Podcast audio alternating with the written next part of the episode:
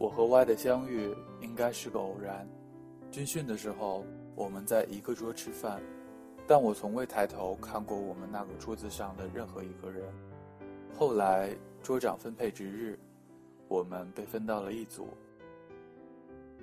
Y 给我的第一印象是个很帅、很腼腆的少年，他笑起来的时候会用手轻轻捂着嘴。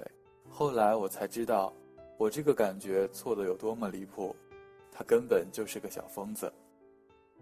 后来我们逐渐熟悉，夏日的夜晚，我们在军训基地尘土飞扬的操场上漫步。他仰望着天，用最夸张的语调唱着各种不着调的歌，唱到一半还突然停下来，指着天空大喊：“哎，快看，那是直升机吧？”然后为了自己的流氓和猥琐，笑得坐在地上不起来。我觉得那个时候我大概还不是那么爱他。我们一直很好，我们上课的时候聊天、打手势、吐槽老师，然后在下午没课的时候在校园里瞎转。他经常会抢过我的 MP3，然后问我录音在哪里，在我调好之后，对着话筒唱《大头儿子》，唱《我爱北京天安门》，唱他自己编的乱七八糟的破玩意儿。有一年，我们突然就开始冷战了，原因很模糊。可能是很多小原因纠结在一起，很不幸的，我们都是那样倔强的人。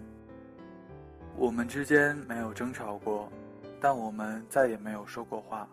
我们执着地坚信着对方会来道歉，然后自己再像成功者那样炫耀。后来他主动联系了我，我也澄清了一切，但我们的关系却再也不能像从前一样好。我不愿意告诉他，那个现在被他当做兄弟的人，曾经在某年某月某日，说了他多么难听的坏话。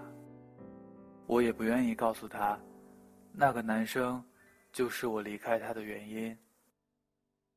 我只想他过得幸福，即使他认为的幸福，在我看来，对他并不是那么的好，但我也不会再去干涉。